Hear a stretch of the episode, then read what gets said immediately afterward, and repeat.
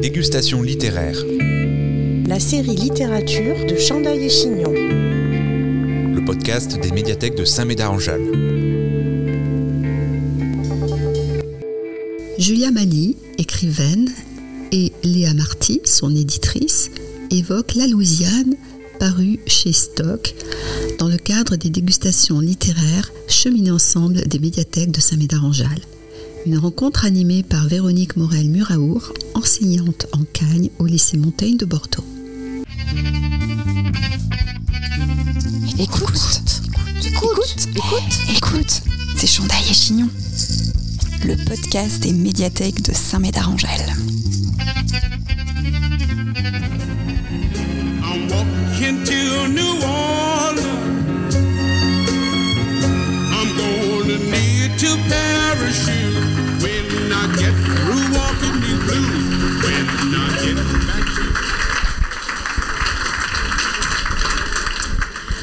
Mais quelle entrée C'est magnifique. Bonsoir à toutes et à tous. Donc nous avons la chance d'avoir ce soir avec nous euh, Julia Mali pour euh, La Louisiane et Léa Marty, que certains d'entre vous connaissent euh, déjà un petit peu, hein, un tout petit peu. Brillante éditrice, voilà, qui, qui nous fait confiance et, et qui nous permet de découvrir de, de merveilleuses autrices et de merveilleux auteurs. Alors Julia, la Louisiane. On va embarquer dans une histoire romanesque absolument extraordinaire qui euh, nous amène de la Salpêtrière euh, à la Louisiane du, euh, du 18e siècle, hein, au, bord du, Mississippi, en compagnie de trois, de trois femmes, euh, Geneviève, Pétronie et Charlotte, on y reviendra, hein, elles sont un petit peu plus nombreuses, sur ce bateau, la baleine, hein, qui, va les, qui va les amener vers un destin que je qualifierais pour l'instant d'improbable. Alors avant qu'on ne chemine plus, plus avant avec, avec vous sur, les, sur les mers et puis euh, sur, les, sur les terres, sur les fleuves aussi, je voudrais euh, connaître un peu la, la jeunesse de ce projet qui me semble aussi puiser dans des, dans des recherches et dans des années d'écriture. Donc pour vous en dire un peu plus sur la jeunesse de, ce livre, j'ai travaillé pendant pendant huit ans dessus. Donc ça a été euh, huit années de travail de, recherche euh, et d'écriture. J'ai passé euh, une bonne partie de ma vingtaine en Louisiane au XVIIIe siècle, donc ce qui est un, choix, euh, voilà, euh, comme un autre. C'est un livre, euh, donc c'est une aventure profondément transatlantique puisque j'ai découvert l'histoire de ces femmes quand j'habitais moi-même euh, aux États-Unis, où je faisais un master de, création littéraire. Euh, on nous enseignait euh, l'écriture de, fiction. C'était une merveilleuse aventure collective. Et quelques mois avant de rentrer en France, j'ai eu très envie d'aller d'aller en Louisiane avant de me réinstaller à Paris. Je me disais que c'était absurde pour une Française de quitter les États-Unis après trois ans sans avoir mis les pieds dans, dans cet État américain à la culture si riche et si diverse. Et, euh, et donc j'ai commencé à faire des recherches sur la Nouvelle-Orléans et je me suis un peu posé la question de, des, des grandes figures euh, féminines qui avaient fait la Louisiane, puisque je trouve qu'on lit beaucoup euh, l'histoire d'un point de vue masculin, et donc s'intéresser peut-être plus à des, à des femmes. Et c'est comme ça que je suis tombée sur l'histoire de, de ce groupe de femmes qui avaient été donc enfermées à la salpêtrière et puis envoyées en Louisiane. Aux États-Unis, elles sont connues comme les Cascade Girls de la casquette, c'est-à-dire en fait le trousseau avec lequel elles, elles partaient. Donc, euh, C'est un pan de l'histoire qui a été complètement oublié. On se souvient bien, euh, ou peut-être en tout cas un peu mieux, des femmes qui ont été envoyées au, Canada, notamment euh, les filles du roi. Voilà. Mais ça, je trouve ça très intéressant aussi sur la notion de, de privilège et de qui étaient ces candidates, en fait, puisque elles, avaient été soigneusement triées sur le volet. Enfin, il y avait vraiment cette notion de, on va envoyer ces femmes vertueuses, voilà. Et, qui part en Louisiane, c'est- vraiment une autre, une autre question. Alors on peut parler euh, tout de suite du point de départ de la salpêtrière, dominée par une, par une mère supérieure dont vous allez peut-être nous, euh, nous parler aussi euh, un petit peu. Et euh, de cette liste qu'il lui faut euh, établir, euh, je dirais avec une sorte de cahier des charges, assez de, de cahier des charges, pardonnez-moi, assez précis. Tout à fait. Donc, alors Marguerite Pancatelin, donc, qui était la, la supérieure de, de la Salpêtrière, puisque ce, n'était pas une institution qui était gérée par des, par des religieuses, et elle a été dirigée par des femmes pendant des années. Donc, notamment cette, cette fameuse Marguerite a travaillé là-bas pendant plus de 50 ans, et euh, elle était à la tête d'une petite ville de, de plusieurs milliers d'habitants et d'habitantes. Et c'est un personnage euh, qui moi m'a beaucoup intéressé parce que c'est un, un des personnages du roman qui a véritablement existé, au sens de, elle a une date de naissance, une date de décès qu'on connaît, euh, et une sœur? Oui, mais ça par exemple, sa sœur, euh, tout ça, moi je, l'ai inventé en fait. Après ça, ça fait vraiment partie de comment est-ce qu'à partir de cette euh, figure historique là, quelle psychologie de personnage on peut inventer? En fait, c'est vraiment se demander, Marguerite Poncatelin, elle a peur de quoi? Euh, Qu'est-ce qu'elle craint? De quoi est-ce qu'elle a envie? Et vraiment à partir de là. En fonction, bien sûr, euh, du livre et de moi, des informations que j'avais besoin de donner aux lecteurs et aux lectrices, parce que c'est assez compliqué d'écrire du point de vue de, femmes qui sont enfermées à la salpêtrière et qui ne savent rien de l'endroit où elles, vont être, emmenées. Un lecteur, une lectrice, on a besoin dans les premières pages du roman de un peu comprendre les tenants et, les aboutissants de, cette aventure qui débute. Et donc le point de vue de Marguerite euh, Poncatelin se prêtait très bien à ça, puisque c'est une des rares femmes euh, dans ce livre qui sait finalement. Euh, Marguerite, elle, est chargée de, dresser cette liste, euh, cette liste où on lui a demandé de, euh, choisir des femmes vertueuses. Qu'est-ce que ça veut dire qu'une femme vertueuse? Je ne sais pas. Mais voilà, donc elle, elle, a commencé à dresser cette liste-là. Pour elle, ce que ça voulait dire, c'était on n'envoie pas des prisonnières qui étaient enfermées à la grande force. On va aller piocher dans les orphelines et puis la maison de correction qui était un des nombreux, une des nombreuses institutions de la salpêtrière où euh, c'était finalement des femmes sur le chemin du repentir, euh, voilà, qui étaient enfermées là-bas pour des raisons diverses et variées. Les familles payaient des pensions, donc elles étaient plus ou moins bien logées. Euh, et puis elles pouvaient y être enfermées parce qu'elles étaient rentrées du bal un peu trop tard, parce que elles, appréciaient pas leur beau-père, elles voulaient pas épouser le mari qu'on leur avait choisi. enfin bon, bref, plein de raisons absurdes comme ça. Et donc elles passaient un temps plus ou moins long à la salpêtrière. Et donc là, on peut peut-être parler des trois, des trois personnages euh, féminins phares, hein, euh, euh, avec trois personnalités différentes, trois histoires différentes, et trois destinées qui vont euh, s'entrecroiser par moments, se séparer, se retrouver, en tout cas faire leur propre, leur propre initiation, leur propre cheminement, elles aussi. Donc je vais vous laisser commencer par, par celle que vous voulez, hein, de, Geneviève. Choix crucial, donc je vais voir par qui est-ce que vous commencez. Geneviève, ah oui, hein, je suis redoutable. Geneviève, Et Charlotte, c'est à vous. Juste un petit préambule à ça, moi, c'est poser la question de, euh, en fait, comment construire ces personnages, parce que j'avais vraiment à cœur aussi de, à travers chacune de ces héroïnes, de proposer un peu un profil d'une femme, de ce que ça pouvait vouloir dire qu'être une femme française en Louisiane au début du XVIIIe siècle. Donc, euh, bah, je vais commencer par Geneviève, mais en même temps, tu m'as mis sur la. Après, je pense que c'est euh, c'est assez intuitif comme choix, puisque c'est peut-être le personnage qui, au début du roman, se connaît le mieux, je, je dirais, et donc euh, elle a, euh, elle, elle est très déterminée. Enfin, euh, en tant qu'autrice, c'est très agréable d'écrire des personnages comme ça parce qu'ils s- ils savaient exactement ce qu'ils veulent, alors que les autres, il faut découvrir en général deux trois choses à leur sujet. C'est déjà celle qui a l'initiation à la souffrance. Oui, tout à fait. Euh, je pense que c'est celle qui sait le mieux ce que ça veut dire que de survivre. Et comme ça va être euh, la mission numéro 1 en Louisiane, euh, c'est peut-être la mieux préparée finalement.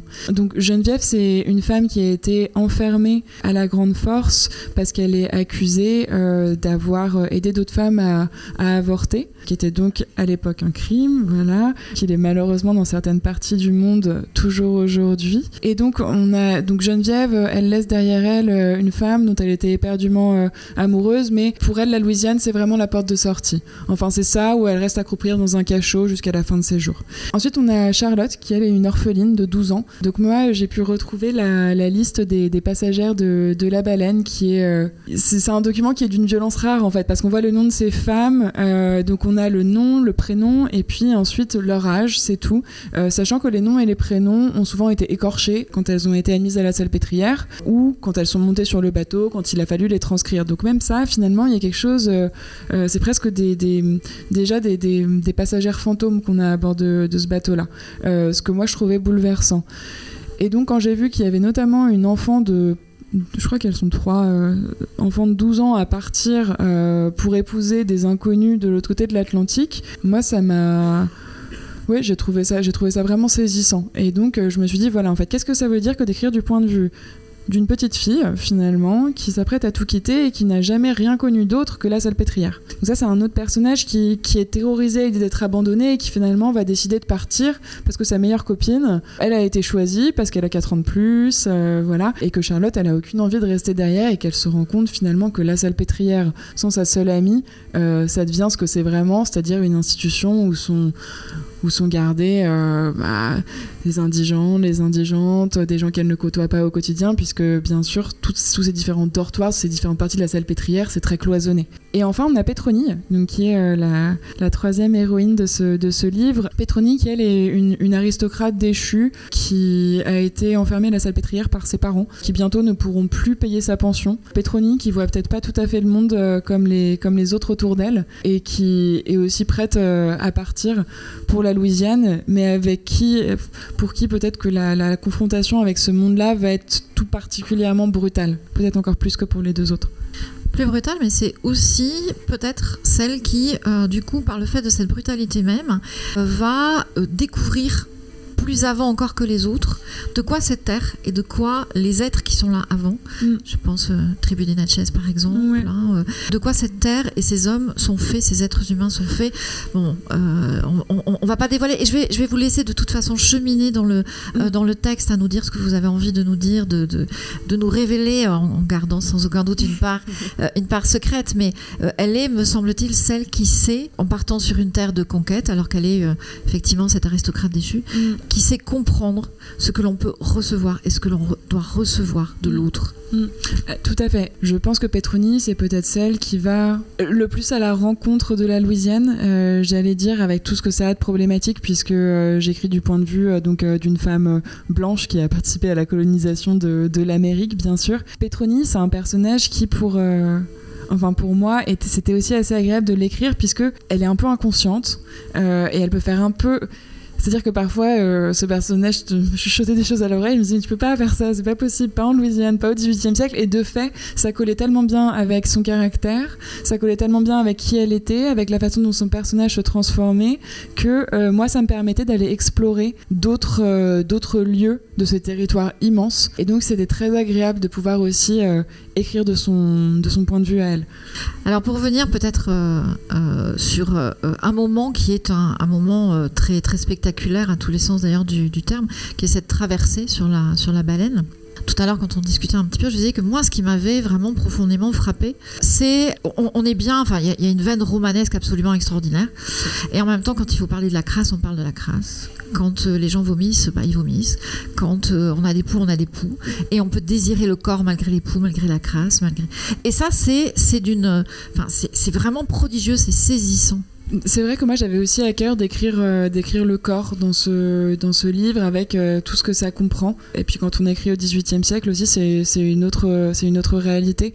Parler du corps aussi dans ce ça l'est toujours, mais peut-être encore plus quand on écrit euh, du point de vue de femmes qui ont vécu entre donc, euh, la fin du, 19, du 17e et euh, le milieu du 18e siècle. Mais c'est aussi parler de, mortalité. Et à un moment où, en Louisiane, une coupure peut tourner en gangrène et trois jours plus tard, elle se retrouve veuve. Enfin, il y a, quelque chose, une brutalité là-dedans qui me semblait importante importante d'évoquer. Et j'avais pas non plus envie de, protéger euh, le lecteur, la lectrice de euh, tous ces détails euh, matériels, physiques, enfin des choses, parce que je trouve aussi que c'est aller à l'encontre d'une image de la féminité ou euh, euh, de la beauté, de ce que ça veut dire que, d'être une femme. Euh, là, c'est autre chose. Ce livre-là, peut-être qu'on en parlera tout à l'heure, mais je l'ai écrit en anglais et en anglais, le titre, c'est Pelican Girls. Et, ce que j'aime avec cette image du pélican, donc c'est un titre qui fait référence à l'état de la Louisiane, qui est surnommé le Pelican State, l'état du pélican, mais aussi l'image de cet oiseau. Enfin, il y a quelque chose, moi, on me dit pélican, je, je trouve ça assez dégoûtant, un pélican. Enfin, c'est pas une hirondelle, c'est pas un moineau. Euh, donc c'est une, une, vision de la féminité que je trouvais que je trouvais intéressante aussi. Et donc ces descriptions du corps, de et puis comment parler de survie sans parler de corps aussi. C'est un roman d'initiation. Oui. Comment est-ce que vous avez euh, mis en place justement euh, cette idée d'une quête? Alors, c'est pareil, je vais vous laisser déplier ce que vous voulez, mais c'est une quête à travers une société patriarcale, du début à la fin. Hein, euh, vraiment, du premier instant, euh, la salle pétrière, on a envie de dire évidemment à la France, euh, la monarque absolue, etc. Mais c'est une France du patriarcat chez des réprouvés et puis des grands colons, hein, parce que là, aussi, on croise tout le spectre de cette, cette société de la, de la colonisation, dont elles sont victimes et auxquelles elles collaborent pour certaines euh, voilà hein, c'est euh, je crois qu'il n'y a pas de manichéisme non plus euh, non plus chez vous néanmoins, ce sont quand même les victimes d'eux. hein. Euh, et puis, il y a, euh, euh, indépendamment, je dirais, de tout ça, une quête, une initiation très personnelle de chacune d'entre elles sur un chemin particulier qu'elles vont faire, chemin d'un accomplissement qui peut passer par un désir amoureux particulier, qui peut passer par une construction. voilà, maintenant mon ventre a donné cinq enfants, j'ai le droit, j'ai le droit d'être libre. J'ai contribué au réarmement civique. Maintenant, je peux vivre hein, en toute, en Bah oui, hein, on n'a rien inventé. Euh, cette, euh, voilà, cette, cette, cette trajectoire-là se, se déploie en différentes, euh, en différents itinéraires, en différents, euh, différents chemins. Tout à fait. Euh, et, essayer de, de réunir dans ce roman justement toutes les positions qui pouvaient exister à l'époque euh, sur cette entreprise euh, coloniale, pour moi c'était vraiment, vraiment important. Cette question de comment est-ce qu'on écrit du point de vue de femmes françaises au début du XVIIIe siècle en restant fidèle à cette époque-là et en même temps en portant un regard critique euh, sur, euh, sur la colonisation, euh, même quand elle est racontée au féminin, justement, comme vous le disiez, justement, avec ce- cette idée de, d'un, rôle, d'un rôle ambivalent qu'elles ont, qu'elles ont pu jouer en partant en, Louisiane. Mais pour moi, pour revenir à cette, cette idée vraiment d'un, d'un roman d'initiation, je pense que ce qui nous captive, entre autres, quand on lit, c'est qu'on a envie de voir comment ces personnages vont être transformés par euh, les obstacles euh, auxquels ils vont se heurter. Et il y a un vrai plaisir dans cette métamorphose, dans cette évolution, dans cette transformation. Et un récit où on commence avec un personnage euh, qui est un loser au début et c'est un loser à la fin, bah, on se dit qu'on a un peu perdu son temps. Quoi. Donc j'avais vraiment à cœur de montrer voilà, comment est-ce que ces femmes elles se sont transformées, comment est-ce que la Louisiane les a changées, parfois de, de façon auxquelles elles ne s'attendaient absolument pas, et vraiment d'imaginer en fonction de qui elles étaient à la page 1 du livre, quand elles étaient enfermées à la salle pétrière, euh, ce qu'elles ont pu ensuite devenir. Et j'ess- j'essaye de pas trop vous en dire parce que, parce que sinon euh, je vais complètement vous spoiler ce, ce livre. Alors justement, il y avait, euh, il y avait déjà en tête un point d'aboutissement, ou bien elles vous ont échappé à un moment donné. Elles m'ont échappé euh, à un moment donné. Euh, au début, elles étaient 10 aussi. Donc, euh, c'était une autre façon de m'échapper. C'est vraiment. je me suis retrouvée envahie par toutes ces, passagères de la baleine. Les premiers lecteurs et, et- lectrices aussi, d'ailleurs, ils m'ont dit bon, c'était intéressant, mais par contre, il faut en virer quelques-unes parce que on n'y voit plus rien. Et c'est tout à fait vrai. Mais ce, qui, a été assez, assez fabuleux, c'est de voir au fil des années comment est-ce que tous ces personnages, les 10 du début, comment est-ce qu'en fait c'était des esquisses de personnages qui sont apparus ensuite. Mais, par exemple, le personnage de Pétronille, elle, était là depuis le début, celle de Charlotte aussi, et celle de Geneviève aussi. En revanche, elles ont gagné des traits de personnalité, euh, des éléments du passé qui appartenaient avant à d'autres personnages. Donc c'était un peu mettre dans les mains dans le, les mains dans le cambouis de voir comment est-ce qu'on pouvait euh, justement euh, sauver celles qui n'allaient pas exactement figurer dans, le livre. Et puis, bien sûr, il y avait d'autres personnages, donc Marguerite Pancatelin qui était, qui était déjà là, mais j'avais tout un chapitre aussi écrit du point de vue d'une des nonnes Ursulines qui était en charge d'assurer la sécurité de, de ces femmes. Un chapitre qui faisait 20 pages, qui m'a servi pour écrire une réplique de dialogue. Donc voilà, je sais pas si ça s'appelle perdre son temps, mais euh, j'ai découvert énormément, de choses sur, euh, sur cette femme. Et je pense que l'écriture, euh, en général, c'est passer par, se perdre dans ces labyrinthes-là pour ensuite trouver des, des réponses auxquelles on s'attendait, on s'attendait pas. Dégustation littéraire, la série littérature de Chandaille et Chignon.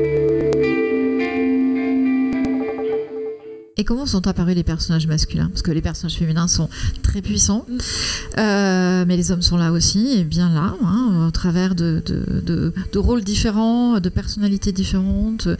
Alors si je vous dis que moi, il y en a un qui me, qui me reste en tête, hein, euh, devinez lequel? Le marin, évidemment. Baptiste. Voilà, exactement. celui qui est entre ces, en fait, entre ces deux continents, hein, qui, Ouais. est, euh, qui est celui que l'on... euh, Enfin, que l'une d'entre elles hein, continuera Mm. d'attendre d'une certaine façon Mm. jusqu'à ce que la vie en, euh, en décide, euh, en décide différemment. Mais comment ces personnages donc masculins se sont levés les uns après les autres, parfois accouchés aussi les uns après les autres? Donc moi j'avais, je tenais vraiment aussi à, euh, à créer des personnages masculins qui seraient nuancés, complexes, et à pas tomber justement dans dans cette basculer dans cet écueil de je vais écrire des personnages féminins très forts parce que c'est une histoire. Mais non, en fait ça raconte aussi qu'est-ce que ça veut dire que d'être français en Louisiane se livre avec euh, des parcours de vie euh, extrêmement périlleux, puisque quand on est un homme en Louisiane, on se déplace de fait beaucoup plus, donc euh, on peut parfaitement basculer dans ces fleuves et ces rivières traîtres. On est confronté aux Anglais, aux soldats anglais. enfin, il y a énormément d'autres risques qui, existent. Et donc, pour moi, c'était un peu comme, comme avec ces, ces trois héroïnes-là. Comment est-ce que je peux créer des personnages masculins qui vont offrir un peu un panel de, euh, alors aussi bien de, parcours de vie euh, d'hommes à cette époque, mais aussi de ce qu'ils ont pu représenter comme, euh, comme mari pour ces femmes. Certains d'entre eux étaient atroces, certains d'entre eux étaient tout à fait sympathiques, certains d'entre eux étaient des hommes bien, mais peut-être qu'elles n'auraient pas choisi. Euh, donc voilà, de rester en fait nuancé aussi dans ce que ces mariages ont pu devenir. Certains sont probablement extrêmement mal placés, ont été très violents, d'autres ont pu terminer comme des compagnonnages, des choses qui n'avaient pas été choisies, mais qui, euh, la vie étant ce qu'elle est, euh, se sont transformées, ils ont pu trouver des compromis, enfin voilà. De voir comment entre ces deux extrêmes-là, euh, et puis bah, j'imagine que certains, certaines ont dû tomber amoureux dans les meilleurs des cas, mais euh, de trouver un peu toutes ces ambiguïtés euh, et ces ambivalences-là. Cela dit, même s'ils ont leur part aussi de, de- de déterminisme, hein, évidemment, par, par moment, ils sont néanmoins ceux qui sont euh, du côté euh, de la plus, enfin, de la liberté la plus, euh, la plus grande, même si évidemment certains subissent les aléas d'une, d'une situation, d'une fortune, d'un climat.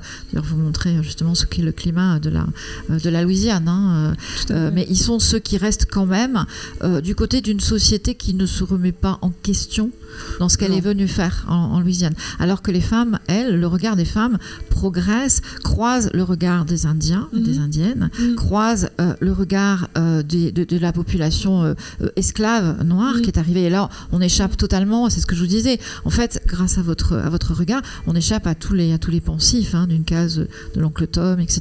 On est, on est totalement sorti de ce, de ce contexte-là et on se dit, oui, en fait, réalité croisée extrêmement, extrêmement complexe. Et le regard quand même des femmes là-dessus.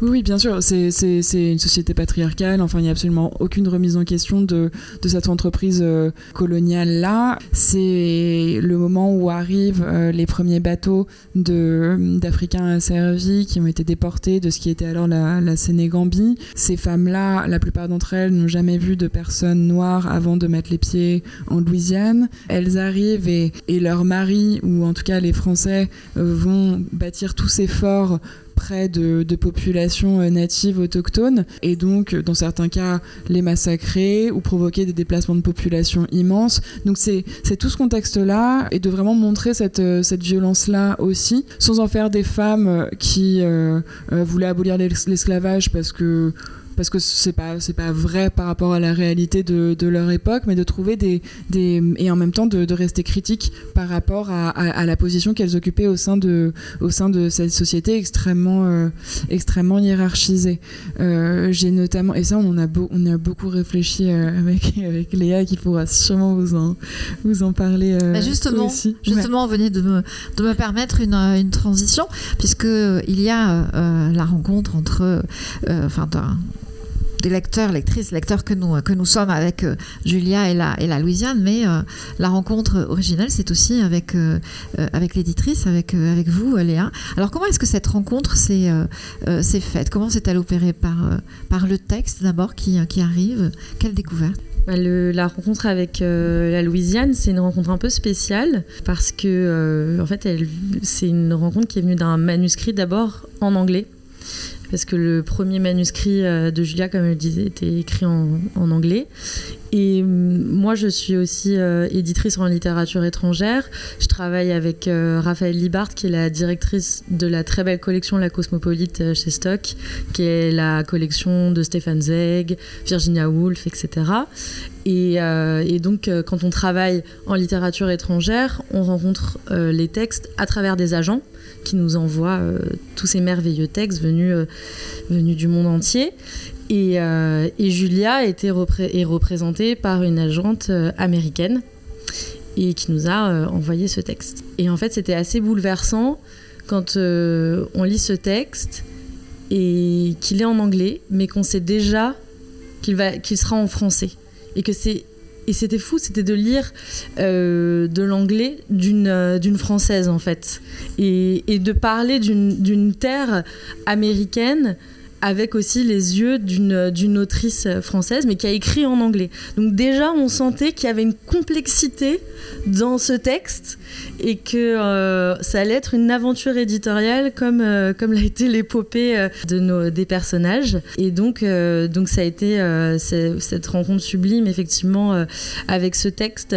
pour faire un peu de, on va dire, de, un peu les coulisses de l'édition, hein, quand, quand on a lu le texte, il y avait, d'autres éditeurs qui le lisaient en même temps que nous. Et il y a eu 13 éditeurs français qui ont voulu acheter le texte de Julia. C'est extrêmement rare. C'est, ça n'arrive euh, quasiment euh, jamais. Voilà, je te. Elle est à l'aise tout de suite. hein. voilà, à l'aise. et euh, donc euh, voilà, donc on a fait, on a fait euh, cette, cette rencontre aussi, et je pense que ça, je pense que ça a été aussi une rencontre humaine. Nous, en tout cas, euh, Raphaël et moi, et puis toute les, la maison Stock, quand on a, quand on a vu Julia, quand on a, on a vu aussi à quel point tu étais précise, et on l'entend encore, je trouve, ce soir dans tes personnages et comment tu es habité, ils ont, ils ont une vraie intériorité et ce souci historique qui est euh, rare parfois. Et, euh, et ça c'était encore plus bouleversant. Donc euh, j'étais très contente de- d'embarquer sur la baleine avec Julia. Et moi donc. Alors justement, euh, Léa vient de faire euh, vient de faire allusion à cet ancrage historique très euh, très fort, très très puissant, qui ne fait pas l'économie d'ailleurs de, l'imaginaire et de l'inventivité aussi. On y reviendra. Vous avez commencé à le dire hein, avec la la sœur par exemple de la de la supérieure de de la de la salpêtrière. Je voudrais revenir sur les sur les éléments d'ailleurs très très nourris et je trouve que vous savez rendre de façon vraiment absolument remarquable à autrui ce qu'il vous a permis de construire. Et ça aussi, c'est- rare.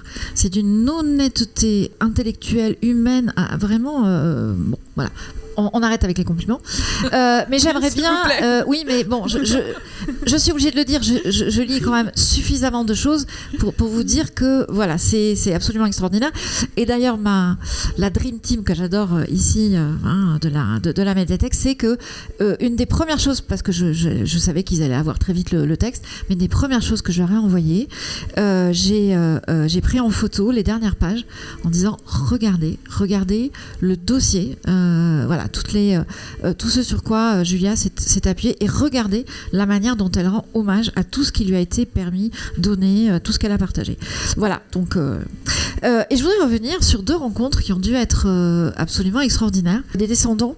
Alors, descendant euh, d'une des femmes de la, de la baleine, Mm. et puis un membre de la tribu euh, des, des Natchez, c'est ça, hein, je Ouais, dis pas de, je dis pas de bêtises.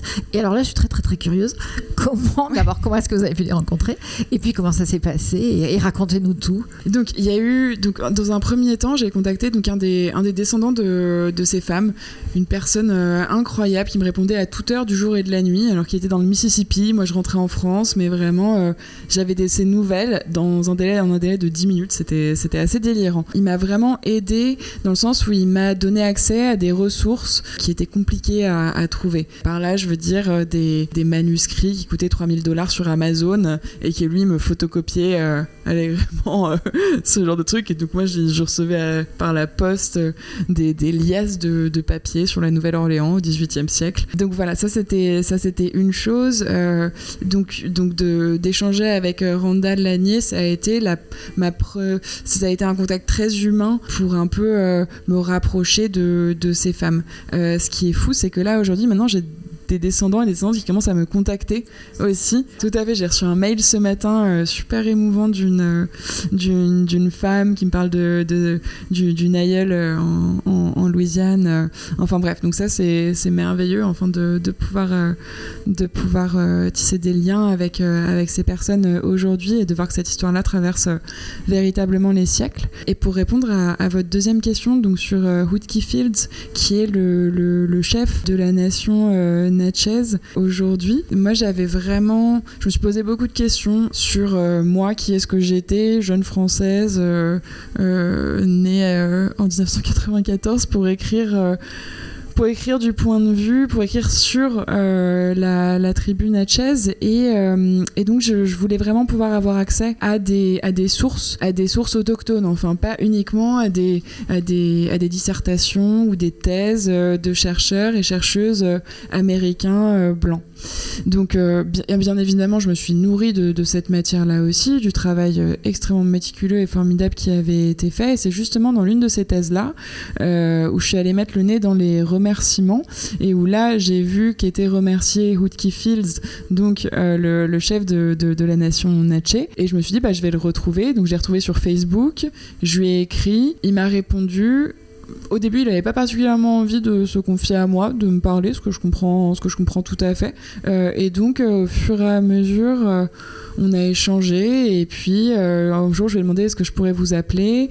Et donc, j'ai eu au téléphone. C'était un coup, un coup de fil glaçant au début parce que moi, plus ça avançait, plus je me rendais compte que j'étais incapable de lire à haute voix ces mots natchés où je voulais justement lui demander est-ce que vous validez que c'est le bon mot? Mais bon, si je ne peux pas les lire et les prononcer, c'est extrêmement problématique, puisque pour vous donner une idée, le A Natchez s'écrit en V. Donc euh, c'est-à-dire que pour nous, euh, en tout cas pour un lecteur ou une lectrice française, on se dirait il y a énormément de consonnes. Quoi. Ça a été euh, vraiment au fil de l'eau que cette rencontre et que ce lien de confiance s'est formé. Il m'a aidé notamment, moi je, voulais vraiment avoir son avis sur notamment le choix des noms de ces femmes et donc il a pu m'aider là-dessus. Ensuite il a eu la gentillesse de relire tous les extraits du roman où figuraient des personnages euh, Natchez, où je me souviens, il m'avait écrit J'ai 5 points pour toi. et c'était vraiment des détails, mais des détails cruciaux, enfin, c'était vraiment très important. Et, tout ça, c'était extrêmement émouvant. Il m'avait aussi donné le, le, contact d'un chercheur euh, français qui, lui aussi, les pauvres, vraiment tous, je les ai vraiment embêtés, mais qui, lui aussi, euh, a eu la gentillesse de relire tous les passages où figuraient des personnages autochtones dans le, dans le livre. Donc voilà, j'ai j'ai contacté aussi notamment une, chercheuse euh, spécialiste euh, de la culture euh, yoruba, puisque j'ai des, donc des personnages, notamment celui d'une africaine asservie qui a été déportée de ce qui serait aujourd'hui le Bénin et qui, qui se retrouve à être contrainte de servir l'une des personnages, l'un des personnages, une des héroïnes. Et là, pareil, et pour revenir un peu sur ce qu'on disait tout à l'heure, sur comment est-ce qu'on réinvente ces personnages-là, la littérature américaine américaine, par exemple, est très marquée par euh, ces personnages euh, d'africaines asservies qui, euh, qui élevaient des enfants blancs,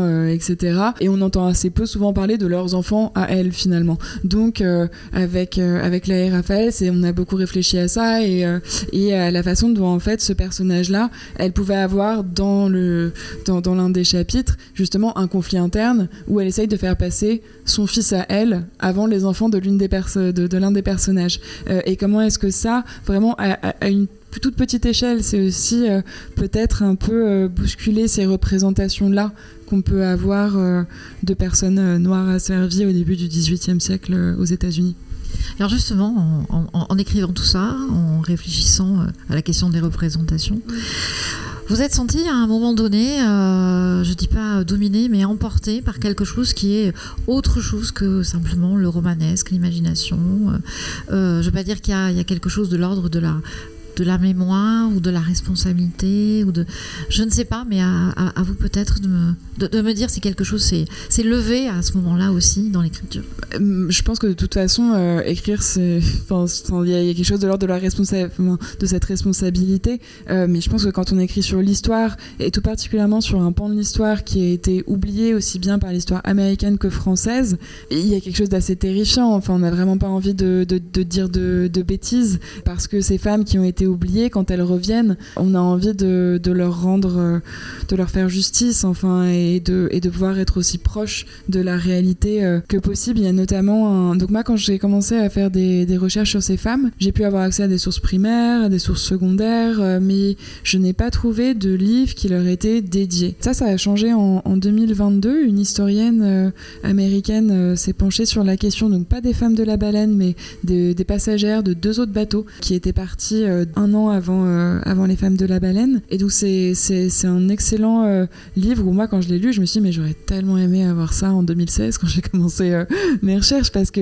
c'était, enfin, c'est vraiment foisonnant, ça fourmille d'informations. Mais je pense que sur ces questions-là de, de, sources, c'était d'autant plus important pour moi de contacter directement les spécialistes pour vraiment coller à la, réalité où est-ce que est-ce que ça avait pu, euh, où est-ce que ça avait pu être, sachant que c'est c'est une proposition, ce, livre. Euh, je pense qu'on peut l'écrire de plein d'autres. on peut écrire cette aventure en, en Louisiane, l'histoire de ces femmes, euh, d'autres façons. Mais oui, pour moi, c'était. il y a vraiment une immense responsabilité là-dedans. Puis après, il y a la façon aussi dont l'écriture poétique transforme la responsabilité. Oui, c'est ça. Et la façon aussi dont ces personnages vont, euh, vont prendre les rênes du récit et, euh, et raconter leur, leur histoire euh, à elles, bien sûr. Mais c'est vrai que moi, je me suis posé aussi beaucoup la question de qu'est-ce que c'est qu'un qu'un roman historique, en fait. Parce que si on écrit sur, si j'écris sur Avant-hier, est-ce que ça, c'est un roman historique? Si j'écris sur le début des années 2000, est-ce que ça, c'est un roman historique? Enfin, vraiment, je me pose cette question-là avec cette espèce de manie qu'il y a eu j'espère que ça euh, que c'est en train un peu de, disparaître. Mais euh, quand un homme écrivait un roman historique, on disait c'est de la littérature. Et puis quand une femme écrivait un roman historique, on disait ah c'est un sous-genre, c'est un roman historique. Donc enfin c'est ces questions-là aussi qui sont intéressantes dans la façon dont on classe euh, la, littérature, souvent de façon un peu arbitraire. Et moi je pense qu'il y a des bonnes histoires, il y a des bons livres, et puis et voilà un point c'est tout. après le reste c'est vraiment une histoire de, de, mettre les choses dans, dans des catégories parce que c'est rassurant, mais mais, ça m'a intéressé toutes ces questions-là euh, aussi. Vous avez été frappée, Léa, justement, par cette, euh, par cette comment dirais-je, par euh, tout à coup quelque chose qui est beaucoup plus polyphonique que la simple dimension. tiens, j'ai un, roman historique alors qu'il ne ressemble pas aux autres, mais voilà, on, va dépasser ce cadre-là, on va dépasser ces représentations-là. complètement, parce que dans le dans le texte de Julia, ce qui est vraiment passionnant, c'est que on a ce souffle romanesque très fort parce qu'on suit euh, les personnages euh, pendant des années. J'allais dire des siècles, mais pendant des années. Non, ça va trop vite, hein. ça va beaucoup trop vite. Hein. J'en témoigne, ça va trop vite. Il faut le relire. Et alors, je tiens à dire, ça supporte, non seulement ça supporte, mais ça demande plusieurs lectures. Voilà. Et c'est euh, ouais, assez extraordinaire. Et donc voilà, on a ce souffle romanesque, comme ça, on est embarqué pendant des années avec elle. Et Julia, elle a réussi aussi à distiller de la nuance dans le traitement des émotions de ses personnages. C'est-à-dire que oui, elles vivent des trucs, elles vivent des choses euh, impressionnantes, incroyables, euh, qui, qui ne nous arrivent pas euh, aujourd'hui, enfin en tout cas pas, pas, moi. et leurs émotions, leur intériorité est extrêmement proche de la nôtre. Il y a quelque chose de, de très moderne, je vous en dis pas plus, mais dans le, dans le rapport aux autres, à, même même à sa, propre psyché, dans, le roman, c'est euh, c'est très minutieux et c'est très... c'est pas du tout manichéen. Donc on a à la fois cette, euh, ce, côté euh, euh, roman de la grande liberté, de qu'est-ce que qu'est-ce que qu'est-ce qu'habiter une terre peut nous faire, etc. Et l'infiniment intime qui nous rapproche, moi je trouve aussi de, du, très beau roman Les, des, filles du docteur March, par exemple. Qu'est-ce que ça fait de tisser des liens petit à petit comme ça et, dans le, et moi, ce que j'ai toujours aimé dans, le, dans la prose de Julia, c'est comment une main qui croise une autre peut d'un coup euh, signifier tellement alors qu'en face on a un bateau, on a, euh, on, a euh, une indigoterie, etc. Et, ben, et ça c'est bouleversant. Chandail. Chignon. Chandail et Chignon. Le podcast. Le podcast. Des médiathèques de Saint-Médard-en-Jalles. Ouh là là Vous avez parlé de prose, moi je parlais euh, même de prose poétique, avec un sens aussi par moment de la dérision. De la quoi, pardon De la dérision. De, la, oui, de la mise à distance à un moment donné. Quand les choses pourraient devenir trop grandiloquentes, hop, on, remet. Hmm.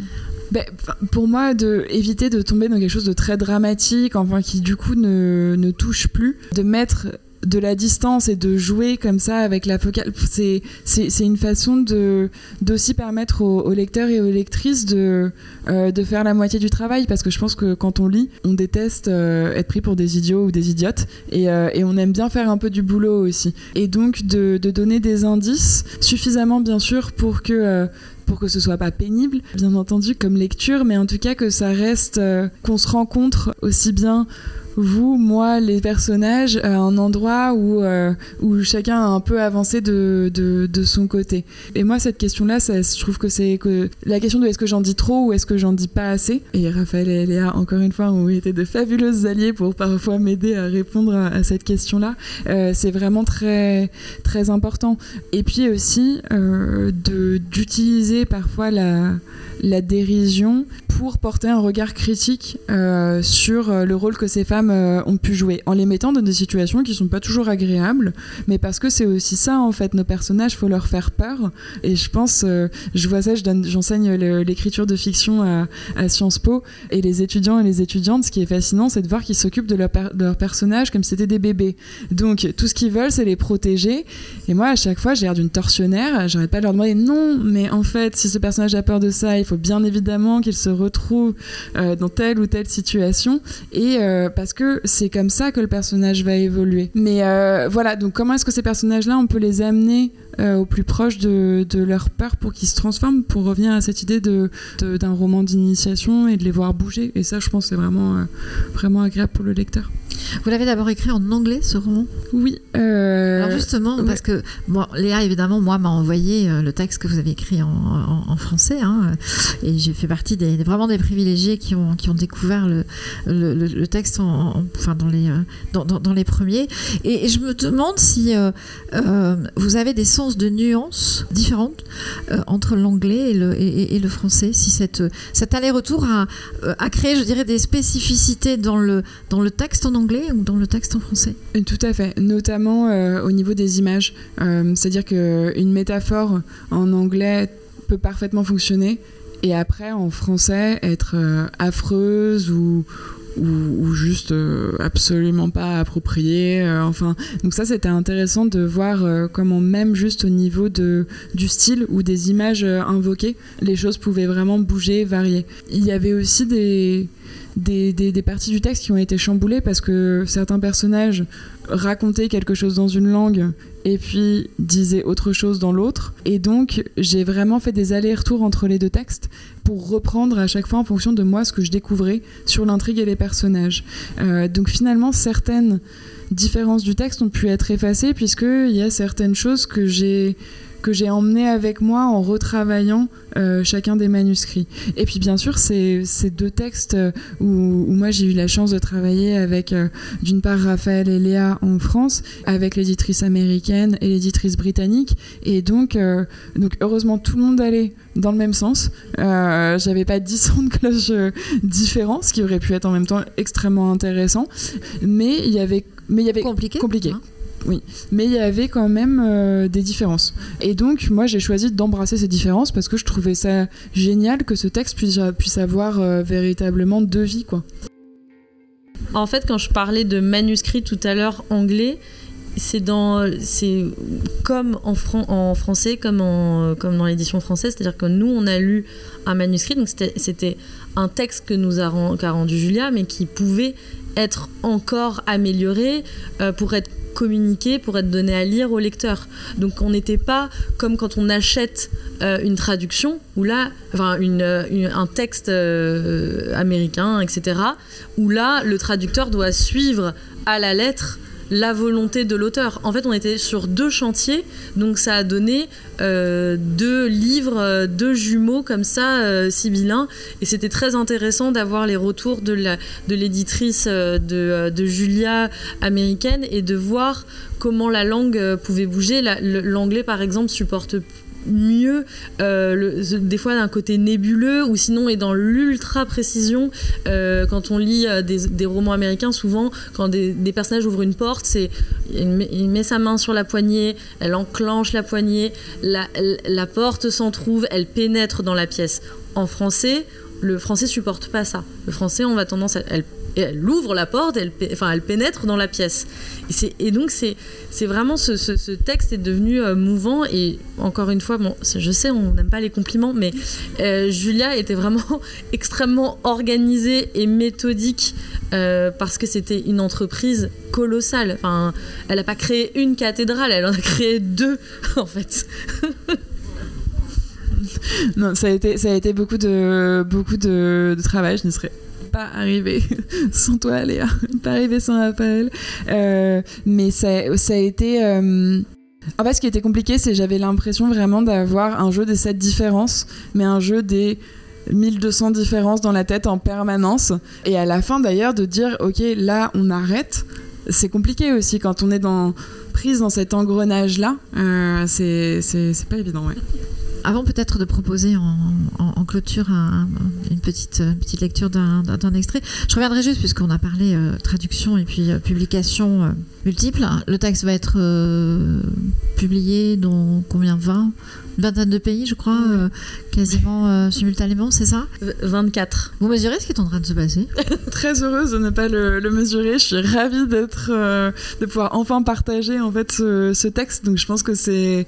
Et puis quand on a attendu quelque chose pendant aussi longtemps, enfin, je veux dire, c'est même difficile de se rendre compte de ce qui est en train de se passer. Mais, mais je trouve que c'est très bien comme ça. Et pour moi, ce qui est important aussi, c'est de, c'est de garder des, en- des moments pour pouvoir continuer de, d'écrire, justement, de défendre ce texte-là et puis de, de, de préparer la suite et de, et de garder une, une routine euh, d'écriture, quoi. Alors je sais qu'il y aura aussi une série certainement, hein, mais euh, avant de passer euh, de passer aux images, moi je voudrais qu'on reste euh, sur votre langue qui est absolument merveilleuse. Donc on va on va redonner encore vie là en quelques instants, pendant quelques instants à ces femmes. Alors j'ai choisi de lire la, la fin, mais qui ne dévoile en fait rien. hein, c'est simplement qui permet d'entrer.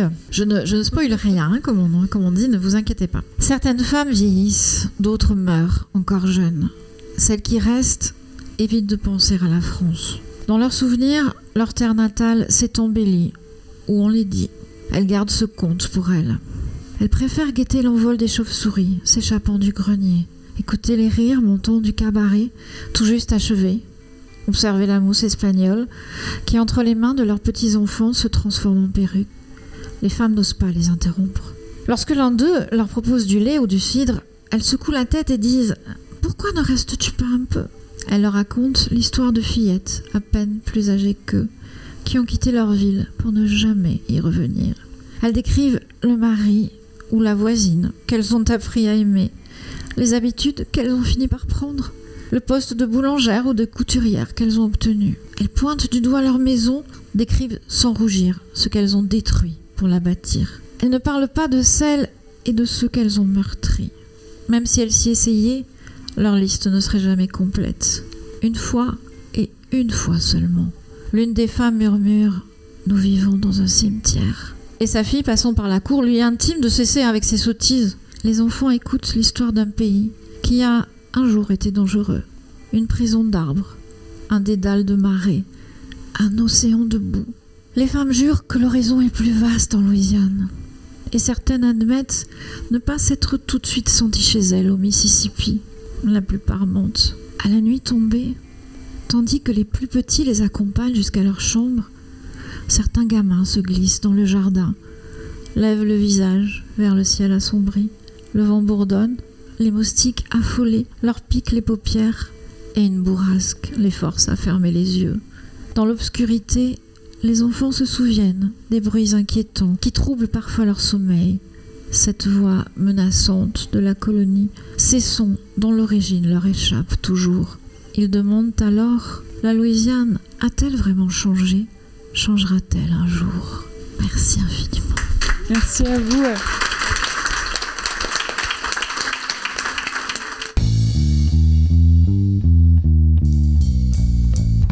Semez vos envies et cultivez votre curiosité en attendant le prochain podcast des médiathèques de Saint-Médard-en-Jalles.